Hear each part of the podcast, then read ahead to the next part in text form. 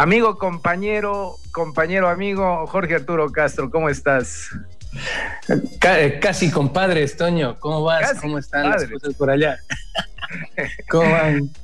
Todo, todo bien. Allá, ¿cómo, ¿cómo están las cosas en Ibarra? Que es decir, donde eh, nos conectamos con Jorge Arturo.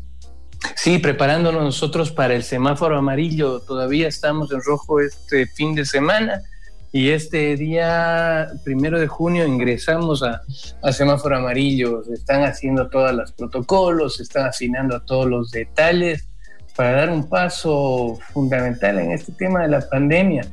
Hay tantas cosas que hablar al respecto, pero como decías, eh, la verdad es que los momentos de indignación no es que hacen mucho bien al sistema inmunológico ni al sistema hepático, ¿no? te lo recomiendo, te lo recomiendo, Jorge Arturo, te lo recomiendo. gracias, gracias. Eh, recomendación aceptada. Sí, sí, sí, sabes que esto de pasar al, al, amarillo, al siguiente nivel de mayor eh, flexibilidad de movimiento, eh, es un tema que más allá de, que debe tomárselo en serio la, autoridad o las autoridades competentes, creo que también es importante que cada uno desde casa tenga los, cuidados respectivos, más allá de lo que puedan hacer los gobiernos, ¿no? Y, en la medida de lo posible, si es que se puede evitar eh, salir o salir solo para lo necesario, hacerlo, ¿no? Porque pasamos a un nivel en el que creo que todavía no sabemos nada, ¿no? Lo, del rojo ya, ya, ya, ya, hemos sido testigos de las cosas que, que se han dado, de sistemas de salud eh, pública muchas veces colapsados, no solo los públicos, sino también a veces incluso eh, los privados pueden tener problemas.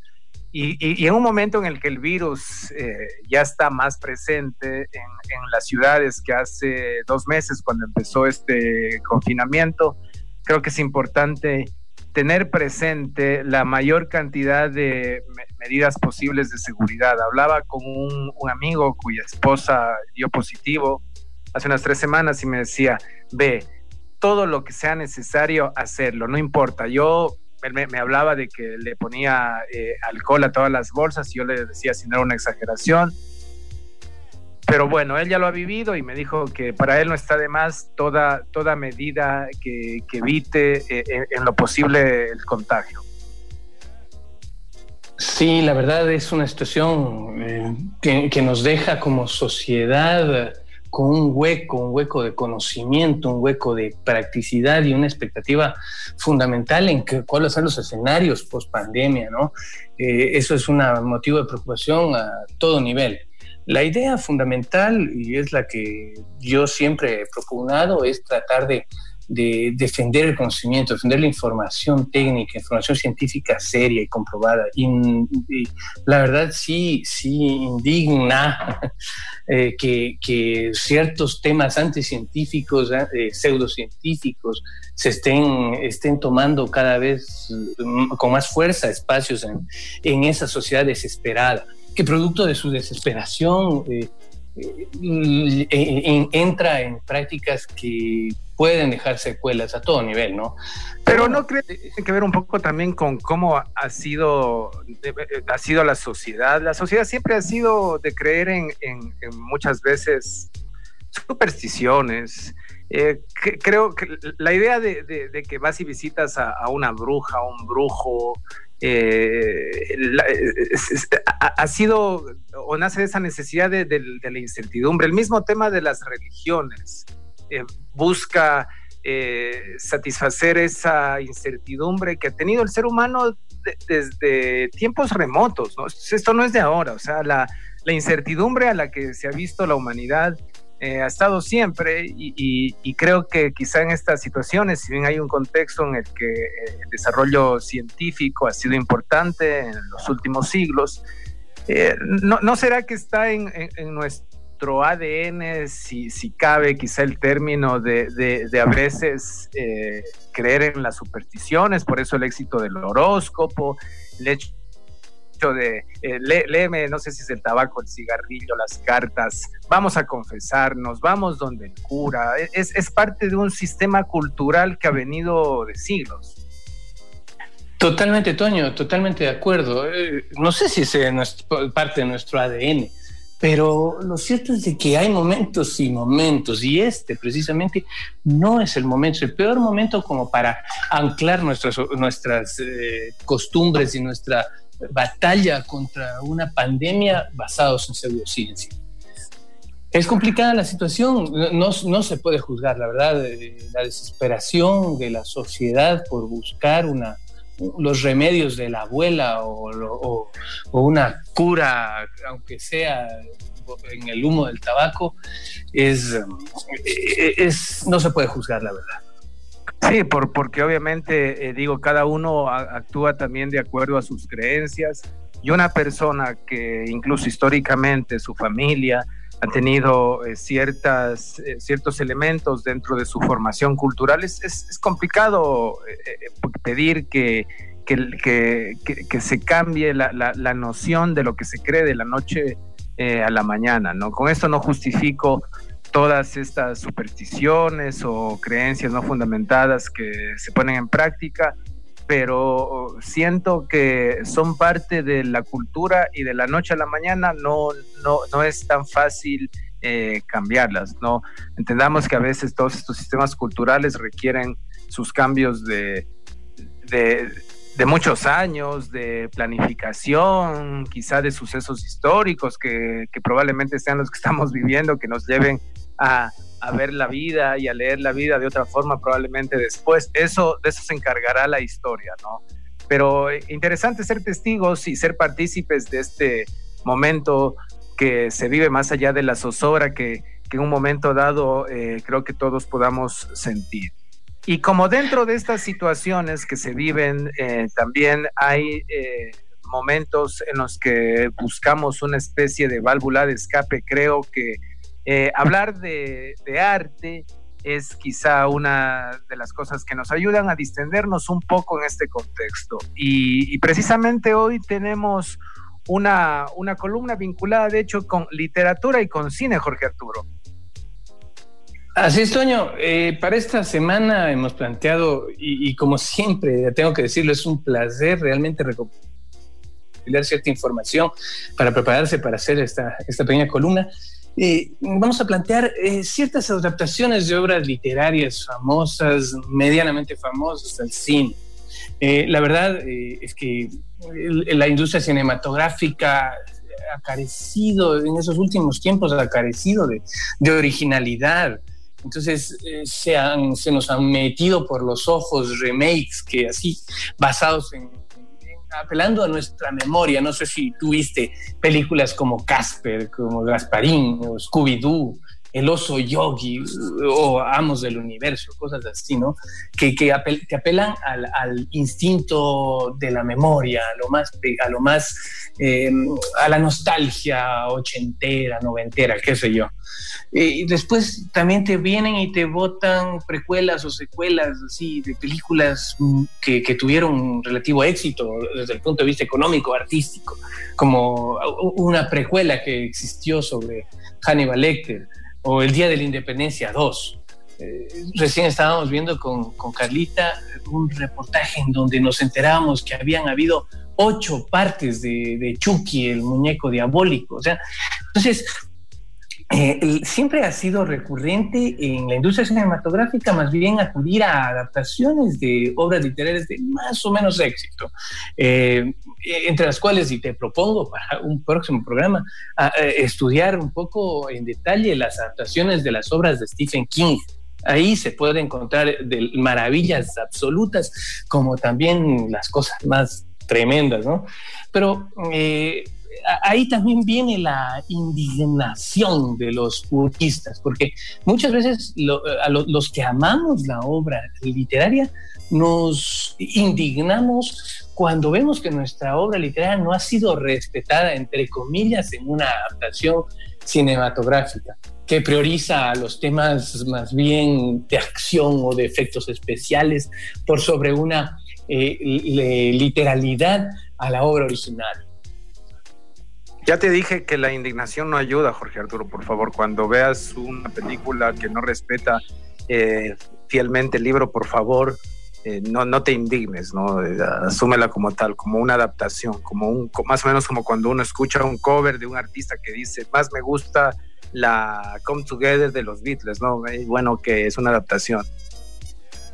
Eh, jamás, jamás. y al principio me pasó en alguna, en alguna película, pero yo creo que yo creo que con el tiempo se, se llega a apreciar, apreciar o a menospreciar estas cosas que estaban predispuestas eh, cuando la primera vez que la viste. De hecho, esta columna quería ponerla eh, como una especie de, buenas adaptaciones contra malas adaptaciones y la verdad, recopilando la información, vi que no es tan eh, polar la situación, o sea, no es que hay buenísimas ni malicísimas, todas esas hayan un, encuentran un esfuerzo para hacer para hacer algo de cierta manera digno. Y hay otras cosas que simplemente llevan el título, como eh, Guerra Mundial Z, una obra que, escrita por el hijo de, Max, de, Mel Brooks, eh, que fue adaptada en el 2012, una película que no tiene absolutamente nada que ver con la obra literaria. Pero bueno, eh, quería proponerte iniciar esta, esta, este abuelo de pájaro, estas, estas adaptaciones, este estudio de las adaptaciones literarias, con lo primero, ¿no? con la, la, la, obra más retadora en este sentido, que fue la adaptación de la trilogía El Señor de los Anillos. Quería hablarte un, un, poco, conversarte sobre eh, el autor, así a, grandes rasgos, que es el gran Ron, eh, John Ronald Reuel Tolkien eh, Tolkien fue un profesor de lengua inglesa distinguidísimo a inicios del año de los años del siglo XX. Eh, eh, era miembro de un grupo que se llamaban los Inclis con C.S. Lewis, que era también el autor de otra obra literaria que fue adaptada al cine, que son las Crónicas de Narnia. Y por supuesto, es un poco es un poco curioso conocer que, que, que Tolkien eh, solamente tuvo dos libros escritos eh, por él eh, completos, que fue El Hobbit en el 37 y El Señor de los Anillos en el 49. Todo lo demás fue recopilado por su hijo, recientemente fallecido, Christopher Tolkien. Y, lo interesante de esto es de que, de que en todas sus obras él construye un mundo construye un mundo con idiomas, con canciones, con literatura, con toda la cultura, con historia. Eh, es, en la, mente de Tolkien crea un universo y es algo que, ha traído legiones y legiones de, admiradores, puristas eh, del Señor de los Anillos y de la Tierra Media. Eh, una, pregunta, ya que hablas de, Tolkien, y para entender el, el, momento histórico, la línea de tiempo, uno habla de Tolkien y, no sabe si es un, un personaje, un escritor que, está vivo o no, porque básicamente su obra se conoció a partir, hablo masivamente de, la adaptación al cine de, El Señor de los Anillos, ¿no? Eh, pero, entiendo que es un, un, escritor que ya había sido influencia de otros eh, directores y productores de cine. ¿Cuándo nace? ¿Cuándo muere? Un poco para entender así brevemente, sin querer entrar mucho en ese detalle, pero para, para, entender ello, porque a veces hablamos de Tolkien eh, y no sabemos si, si, si, ocurre lo mismo que ocurre con eh, J.K. Rowling, ¿no? que está viva. A ver, Tolkien, Tolkien nace en 1892 y muere en 1973. Como te comentaba, eh, la, historia, digamos, eh, él fue toda la vida un profesor de literatura eh, a inicios del siglo, del siglo XX y su obra, su obra está, sus obras son de 1937 y 1949. Estamos, tenemos que entender que esas obras vienen bastante influidas por el tema del nazismo y la Segunda Guerra Mundial. Entonces, eh, si, tú, si uno se pone a hurgar fino en, su, en, su, en toda su obra de, la Tierra Media, podemos eh, percibir ahí un poco de, del desprecio eh, inglés y del nacionalismo inglés en respuesta a la, guerra en este tiempo. Entonces, e, esa historia se, basa en, una tierra ficticia que se llama la, Tierra Media. Está poblada por otras razas, los hobbits, los elfos, los enanos. Y la verdad es que eh, si, te, si hubieran escuchado los puristas de, Tolkienianos, ya estuvieran... No, no, me, hubieran crucificado, pero la, idea es eh, que, la gente que nos escucha tenga eh, claro. Por suerte, los oyentes no son los puristas tolkienianos. Por ahí no nos encontremos alguno, pero... Tendrá que aprender a vivir con nuestra ignorancia, ¿no? La influencia de, Tolkien y de su obra es, es inconmensurable, mucho más en, en, la literatura inglesa, digamos, en, en, la cultura inglesa, en la cultura eh, eh, eh, europea, sajona, anglosajona, ¿no? Y, y, es interesante conocer que de, que, de que Tolkien era un católico profundo en una tierra anglicana, y, pero a pesar de eso no hay una, una referencia mesiánica en El Señor de los Anillos. Eh, y, otra cosa importante es también mencionar de que Tolkien, especialmente en, su segundo libro del Señor de los Anillos, Las dos torres, habla muchísimo sobre el tema de cuidado a la naturaleza eh, y respetando la naturaleza. Eh, y es, es también, para, para, terminar el tema literario con Tolkien, no se puede dejar de destacar el tema de, de Christopher Tolkien, porque Tolkien, padre, Tolkien padre, escribió muchísimas obras, muchas cosas, y, y pero dejó inconcluso un montón de, escritos. Entonces se dice que Christopher, su hijo, su tercer hijo, eh, él publicó póstumamente todos eh, y se puso a ordenarlos. Él dejó desparramado por su estudio, pero en unas cantidades industriales. Tolkien, eh, durante, cuando estaba vivo, la, la empresa Walt Disney insistió en comprarle los derechos pero Tolkien odiaba las películas de Disney y le parecía horrible cómo estacionaban los cuentos de fantasía. Entonces, imagínate que eh, también los, le, ofrecieron comprar los derechos los Beatles eh, y querían hacer una obra, una película en donde Paul McCartney sería Frodo. Que hubiera sido excelente conocer eso, ¿no? Y, y, tanto odió a Disney que cuando vendió los derechos dejó como cláusula y en su testamento que Disney jamás haría las películas de su novela. Ok, creo que El Señor de los Anillos queda eh, para poder hablarle en una columna entera, pero hoy así entrando de manera muy breve dentro de, esta, de este tema propuesto de, de libros que han sido adaptados al cine, este es el primero. ¿Qué más tenemos? Sí, Toño, tenemos también algo y quedaría pendiente, quedando pendiente el tema de, Señor los Anillos, porque aquí nos podemos hablar unas 20 horas de esto. Pero vamos a seguir, teníamos bien visto una obra que, que es El Padrino. Y pues, El Padrino, a nivel personal, tengo que confesar que es eh, El Padrino 1 y El Padrino 2, creo que son mis películas favoritas. Eh, y, y mucha gente no conoce que esa obra de esa obra cinematográfica es, viene de un libro homónimo de 1969, obra de un autor anglo-italo-americano, eh, Mario Puzo. Esa obra eh, transcurre en los años 1945 y 1955, la obra literaria y tiene unos flashbacks de la historia de la vida de Vito, de, Vito Corleone. Creo que a estas alturas no es ningún spoiler saber decir que el, protagonista es Vito Corleone, ¿no? Eh, desde su niñez hasta su madurez. Eh, y, en 1972, eh, Francis Ford Coppola se, se, alió a Mario Puzo para hacer el guion, el guion de, la, de, la, de esta película. Y la verdad es que le salió la obra maestra que todos nosotros conocemos.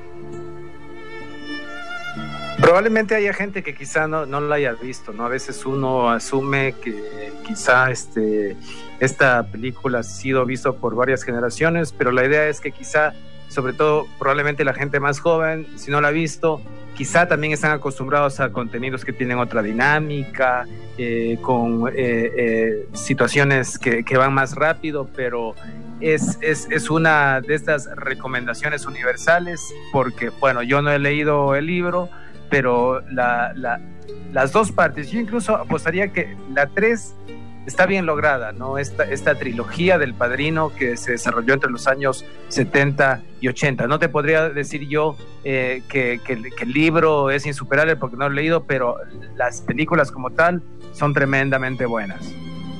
Todo lo contrario, Toño. Eh, la verdad es que, el libro y, la adaptación cinematográfica dan mano a mano. Yo he tenido el gusto de leer eh, prácticamente todo lo que se ha, sacado del padrino y, me parece espectacular el trabajo que, se ha hecho tanto en, las, en la trilogía en la trilogía, porque la verdad es que las actuaciones, los guiones, los cortes de, escena en escena, el ritmo, la medición del ritmo es, es, algo espectacular. Más o menos hace, y, bien, que lo, bien que lo mencionas, hace año y un poquito más tuvimos la oportunidad de ver con, con Tati Sidlik eh, y de inaugurarla en la trilogía del Padrino eh, junto con mis hijas, que, yo, yo, creo que es una de esas experiencias de vida que, a nivel cinematográfico que se tiene que ver. O sea, tienes que ver El Padrino si quieres, si quieres eh, decir que sabes o que conoces algo de cine. Es, es algo imprescindible. Y mira, lo, lo, lo, interesante de esto es de que, de que si hay diferencias en el libro que, que no se transmiten en la, en la en, la, en, las películas. Por ejemplo, el personaje de Johnny Fontana, ayer, ayer no, no recuerdo, ya estoy perdido con el tiempo, pero tú hiciste un, un extracto de Frank Sinatra. ¿Fue ayer? Sí, sí, el día, el día de ayer lo presentamos. La radio, no yo, la radio. el personaje de Johnny Fontana eh, eh, está basado íntimamente en Frank Sinatra, y, pero ahí le falta un amigo, un amigo que es alcohólico y que muere también, que es Nino Valenti. Y tampoco se habla de mucho sobre el origen en realidad de Tom Hagen, del consiglieri. Eh, la, muerte de, Sony, spoiler, eh, es mucho más violenta en el libro. Eh, y, la verdad es que contrastaron los herederos de la familia Puso, le autorizaron a un autor, se llama Mark Widergarner, a, a hacer dos libros posteriores a la historia de Michael Corleone, a la historia de, del Padrino 2, que no está novelizada, pero eh, Michael Corleone supuestamente continúa la historia entre el Padrino 2 y el Padrino 3. Hay dos libros que se llaman el The Godfather Returns y La venganza del Padrino, en, donde, por ejemplo, se narra con mayor detalle la muerte de Tom Hagen. Ok, eh, de las recomendaciones eh, básicamente de estas eh, adaptaciones de los libros a el cine El Padrino. Vamos con la siguiente. Sí, te quería proponer conversar sobre la brújula dorada. La brújula dorada, y aquí entramos en terrenos un poco más densos, porque es una película del 2007 que tuvo un tráiler espectacular protagonizada por unos osos polares combatiendo eh, y que fue inspirada en una novela que se llama Las Luces del Norte de Philip Pullman, que se publicó eh, como parte de una trilogía que se llama La Materia Oscura del 95 al 2000. Esa historia se ambienta en un multiverso que, que, transcurre en mundos paralelos y, en la cual supuestamente los niños, eh, los seres humanos en uno de estos multiversos tienen un, un alma que está representada por un compañero animal. Eh, pero eh, lo, interesante de esta obra es de que la historia transcurre, eh, transcurre de una forma muy crítica a lo que es la Iglesia Católica, porque la, la, asemejan en el libro a una institución llamada Magisterium, que es fruto de la fragmentación de, de la Iglesia Católica a la muerte del Papa Calvino en una variedad de colegios y ocupaciones eclesiásticas. Entonces, eh, el libro como tal tuvo un montón de polémica debido a las, a, las ideas que oponen a la religión. Eh, y, tú sabes, en, en, el ultraconservadorismo norteamericano eso caló eh, profundamente, lo que hizo que la película del 2007 elimine todos esos elementos de crítica religiosa. Y, a pesar de haber tenido una adaptación digna, y un gran reparto que está, por ejemplo, eh, estabilizado por Daniel Craig, el James Bond, la Nicole Kidman, Eva Green, la Kathy Bates, imagínate, hasta Christopher Lee, el grandioso Christopher Lee, tuvo, fue un fracaso completo de taquilla. Porque mm, en realidad no, no hay una... Eh, no hay, si, si, si la, no sé si has visto esa película, pero la verdad es que es una película buena, es una película eh, de acción como tal, pero aquí viene el, purismo, el purismo indignatil que, que, hace que la película no sea fiel estrictamente a lo que señalaban los libros. Hubiera sido una trilogía, pero lastimosamente por, con esos resultados de taquilla no, no permitieron. Ahora, eh, en, para, para, finalizar con ese tema, la materia oscura eh, se, se, se, hizo con una serie de fantasía que, está, que fue estrenada recientemente, eh, recién en noviembre del 2019.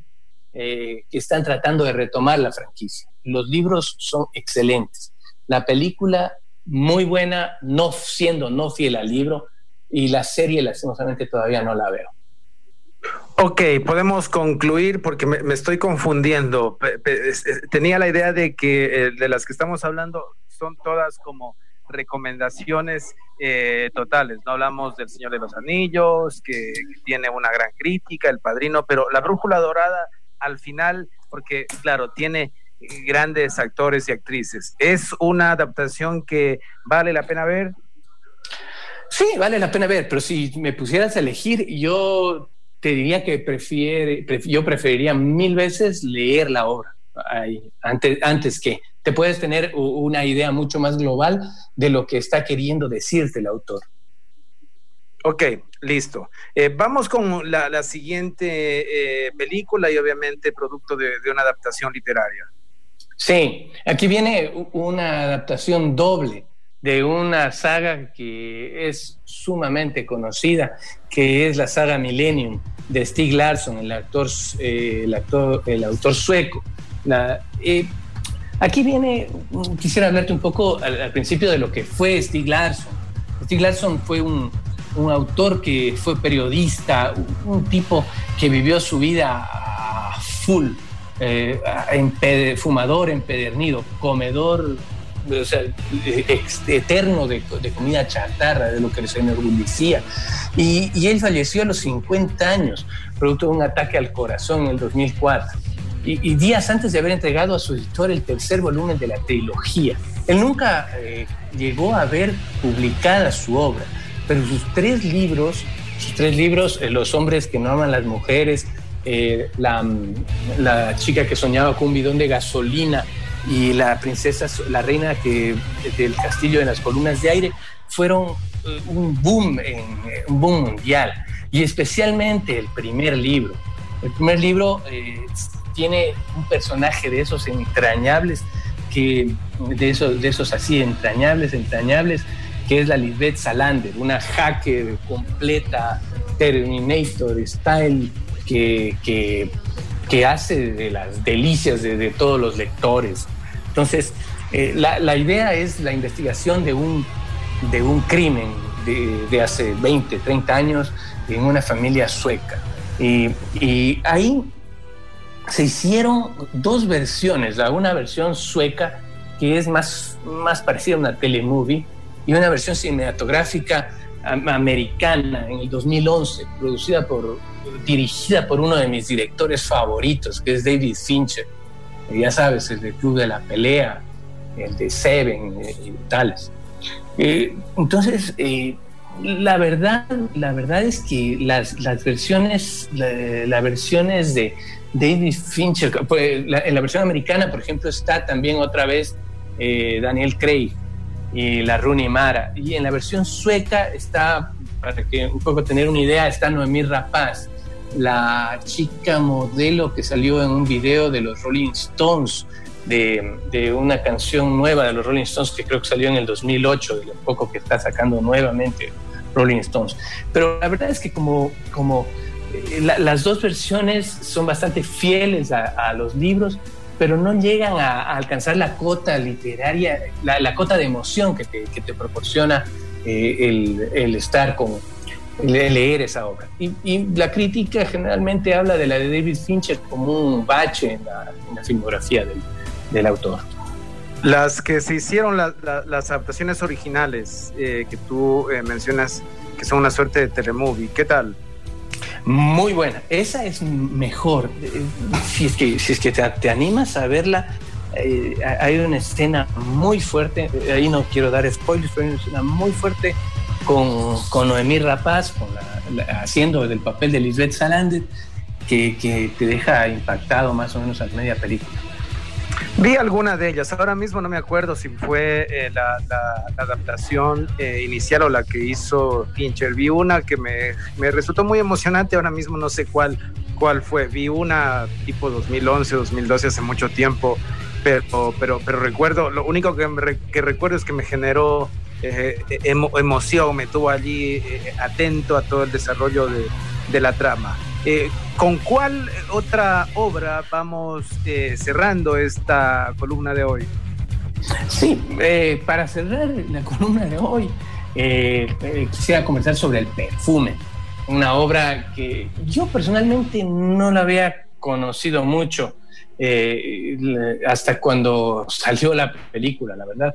Y, y, para comenzar a hablar de esto, quisiera hablar sobre el autor un autor alemán de nombre Patrick Suskind, eh, que es muy conocido, a pesar de que su vida literaria es corta.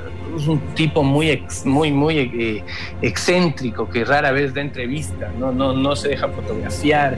Y, lanzó en 1985 esta, esta novela que sigue, que sigue la vida de, de un señor que se llama Jean-Baptiste Grenville, un hombre que a pesar de que tiene, o sea, tiene muy desarrollado el estilo del olfato, a pesar de que él no, no, no emite ningún olor y que busca el perfume perfecto y en esa búsqueda se transforma en un asesino en serie, ¿no? un asesino de mujeres. Entonces, eh, la, obra, la verdad, eh, yo no soy muy admirador de esa obra, no, no, no me gustó mucho. Y, y si no te gusta la obra, no creo que te guste mucho la película. A mí tampoco me gustó. Yo tuve la oportunidad de ver la película no hace mucho, eh, que fue llegada a la pantalla grande en el 2010, 2006, eh, con, con, buen, con un buen eh, reparto, donde estaba Dustin Hoffman y Alan Rickman. Entonces, muy difícil de adaptar. La crítica, la crítica tuvo reacciones mixtas, pero el, el tema de transmitir olores, que es la esencia de la película, eh, no, no, eh, se complicaba al momento de traducirlos en imágenes. Fíjate que yo vi, eh, vi la película y leí el libro y, con esa dio la, o se, dio la situación que, el libro lo leía ya en los años 90 y creo que vi la película 8 o 10 años después de lo que leí el libro. Y yo el libro lo disfruté, sinceramente. Me, me gustó mucho cómo logra desarrollar el personaje, ¿no? Eh, que, es, es, básicamente un asesino eh, que tiene básicamente un tanto dominio sobre la situación, que creo que, puede ser una figura muchas veces común con estos asesinos en, serie, ¿no? y, la película la disfruté, recuerdo que tenía un buen elenco de, todas las propuestas que nos has compartido hoy. Es la única de las que eh, he leído el libro y he visto la película. De otras como El Padrino, por ejemplo, este, he, visto solo las películas y aún tengo pendiente, yo sé que... Eh, vamos, este, eh, hay, toda una situación de culto general, Señor de los Anillos, que es como una historia pendiente que, tengo eh, todavía de ver. Vi el Hobbit, eh, que también creo que es una de las eh, que nos proponías para hoy, ¿no? Sí, Toño, estábamos con el Hobbit, pero para el Hobbit vamos a dejar para una próxima oportunidad para hacer un especial Tolkien con mucho mejor detalle. Yo creo que Tolkien se lo merece. Los puristas de Tolkien que nos están escuchando también se lo merecen. Por supuesto, y los que no conocemos nada de Tolkien también nos lo merecemos, ¿no? O sea, los que no sabemos si Tolkien vivía o no vivía, también está bien que nos adentremos en ese mundo y, quizá eh, conocer un poco más de ello, ¿no? Como por ejemplo alguien que no conozca de los Beatles y no sepa si Lennon o Harrison están vivos o muertos y que de repente por ahí escuchando una conversación se adentran en ese mundo, así tal cual.